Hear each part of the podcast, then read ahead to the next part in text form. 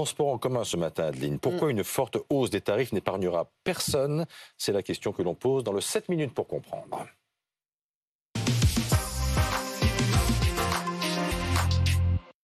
Avec nous pour en parler, Alain Rousset, président de la région Nouvelle-Aquitaine. Bonjour et merci d'être euh, avec nous. Arnaud Aimé, spécialiste des transports chez, chez SIA Partner. Et vous, Benjamin Duhamel, journaliste politique à BFM TV.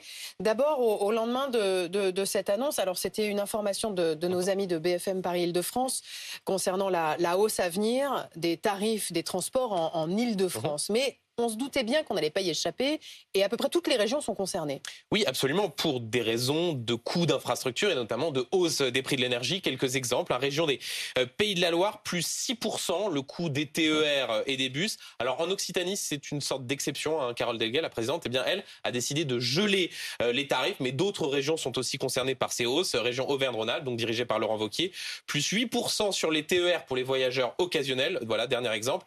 Région Sud, ou PACA, c'est son nom, plus 8% sur les TER de hausse de prix. Alors, on rappelle les chiffres pour l'île de France, les hausses du ticket de métro et du pass Navigo. Donc, en principe, 2,30 euros au lieu de 1,90 euros pour le ticket de métro et un pass Navigo que l'on dit peut-être à 90 euros. Vous me confirmez tous ces chiffres, Arnaud? Alors, euh, je confirme rien puisque rien n'a été voté Début par l'île de France euh, Mobilité, par le Conseil régional principalement, la ville de Paris et les départements. Euh, cela dit, on, sera entre le tarif actuel qui est 75 euros par mois mm. et un épouvantail de 100 euros par mois. on peut imaginer une hausse au moins à 80 euros en tout cas. Il n'y a, pas moyen de partager la charge de cette hausse entre les différents acteurs du transport public en Ile-de-France, par exemple, pour prendre cet exemple? Alors, si, et c'est ce qui va se passer. D'une manière générale, le transport public, il est financé en partie par les voyageurs. C'est plutôt en faible partie d'ailleurs en France par rapport à la moyenne européenne. Parce que c'est très subventionné euh, c'est davantage subventionné euh, en France qu'en Europe. Autrement dit, les voyageurs ne payent, moins en France qu'en Europe. C'est plutôt 30% ce que payent les ah voyageurs, alors que la moyenne européenne, c'est 50%. Euh, alors, on observe du 50% par exemple à Lyon aussi, mais en général, les voyageurs payent peu pour le transport public. le reste, c'est beaucoup la collectivité. Euh, les métropoles pour le transport urbain et puis les régions pour le transport ferroviaire régional. Et puis enfin les entreprises. Euh, et les collectivités et les entreprises, en fait, vont prendre euh, leur part de l'effort. Il y a un petit problème en Ile-de-France, mmh. c'est que c'est une taxe sur les employeurs qui s'appelle le versement mobilité, qui est plafonnée de par mmh. la loi. Et ce que demande Valérie Pécresse, la présidente de région, c'est que la loi permette de déplafonner ça pour que les entreprises contribuent davantage. Alors c'est cher pour les usagers, et pourtant, vous le disiez, c'est plutôt moins cher qu'à l'échelle européenne. Oui, absolument. C'est euh, en quelque sorte peut-être l'impensé de ce débat, qui est que bien sûr, dans un moment où les Français, pour certains, sont pris à la gorge par euh, l'inflation, c'est inconcevable de se dire qu'on va payer 10, 15, 20 euros de plus. Mais c'est vrai que quand on regarde la comparaison, par exemple, avec ce qui se passe, par exemple, à Londres, c'est vrai que les prix des transports est plutôt inférieur en Ile-de-France. Ce qui est intéressant politiquement d'un mot, c'est que là, on a un bras de fer politique. C'est-à-dire qu'on a le gouvernement qui dit on ne veut pas vous permettre d'augmenter cette fameuse euh, contribution aux entreprises parce qu'on considère au fond que vous n'avez peut-être pas totalement bien géré euh, la régie Île-de-France. Donc là, c'est Valérie Pécresse qui est visée. Et à l'inverse, Valérie Pécresse dit moi, je suis prise à la gorge, il faut m'aider. Et si ça augmente, comment je vais appeler ça? Je vais appeler ça une taxe Macron, en expliquant que c'est de la faute du gouvernement si le prix du pass Navigo et le prix du ticket de métro euh, augmentent. Mm. Même si on comprend en coulisses que la possibilité de finir par aboutir à une solution, par exemple la possibilité que l'État eh bien, prenne en charge une partie de la dette Covid mm. qui se transformerait en subvention ah. et qui permettrait de limiter la hausse du pass Navigo et du prix du ticket de métro. Et vous, Alain Rousset, qu'allez-vous décider pour euh, les transports en Nouvelle-Aquitaine? Quelle hausse?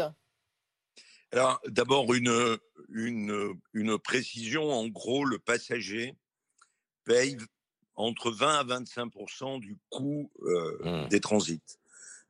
Donc nous, nous avons décidé d'avoir une, une croissance autour de 2%, de 2 à 2,5%, euh, mais ne, ne pas faire un à-coup, euh, un fort. Euh, ce qu'il faut voir, c'est que en gros, la personne qui vient travailler avec les 50% qui sont pris par euh, l'employeur, la personne paye un peu moins d'un euro par trajet. Donc on est effectivement dans des... Euh, euh, si on veut jouer le report modal de la voiture au train, on est dans des tarifs extrêmement, euh, hmm. extrêmement attractifs. Alors, c'est dans ce contexte que le président de la République a fait cette intervention surprise donc, euh, hier soir sur sa chaîne YouTube. Il veut développer le RER. E il y a un RER e aujourd'hui, évidemment, en, en, Ile-de-France, réseau express régional, et il voudrait qu'il soit globalisé dans dix euh, grandes villes. D'ailleurs, à quoi correspond le RER e Quels sont les chiffres et les points clés du, du RER parisien? Chloé Barbeau. Le RER, pour Réseau Express Régional, c'est cinq lignes de train qui relient Paris à sa banlieue. Les premiers schémas sont tracés en 1965, les premières rames sont inaugurées en 1977. Aujourd'hui, le RER, c'est plus de 500 km de voies ferrées et 249 gares. Mais surtout, chaque jour, 2 700 000 voyageurs. Ce qu'on s'est dit, euh, Arnaud, en entendant cette notion-là, on s'est dit, mais le RER, en fait, régional, il existe déjà. Ça s'appelle le TER tout comme le RER e en Ile-de-France existait déjà euh, avant Charles de Gaulle. En quoi ce sera différent du TER euh, tout comme le RER e euh, francilien, il y a une partie de recyclage de lignes TER. réseau express régional, ça veut dire quoi? Ça veut dire que c'est express, donc on augmente sur les lignes qui peuvent exister déjà, on augmente la fréquence des trains. C'est déjà un train toutes les 20 minutes à un train toutes les 5 minutes en heure de pointe, par exemple. Ça veut dire aménager les gares pour supporter davantage de trafic. Euh, ça veut aussi dire créer de nouveaux arrêts sur ces lignes TER, notamment dans l'hypercentre, pour mieux se connecter euh, au réseau de métro, de tramway, de bus. Euh, voilà, donc il y a une partie d'aménagement de lignes existantes, mm. une partie de nouvelles lignes et puis l'investissement dans du matériel roulant. Alors Alain Rousset, il se trouve que c'est en Nouvelle-Aquitaine qu'il y a le projet le plus abouti de RER e avec le, projet de RER e métropolitain autour de, Bordeaux. Il y a une consultation publique qui vient de s'achever il, il, y a quelques jours à Bordeaux. À quand le RER e bordelais C'est dans un horizon assez proche finalement. Pardon, pardon.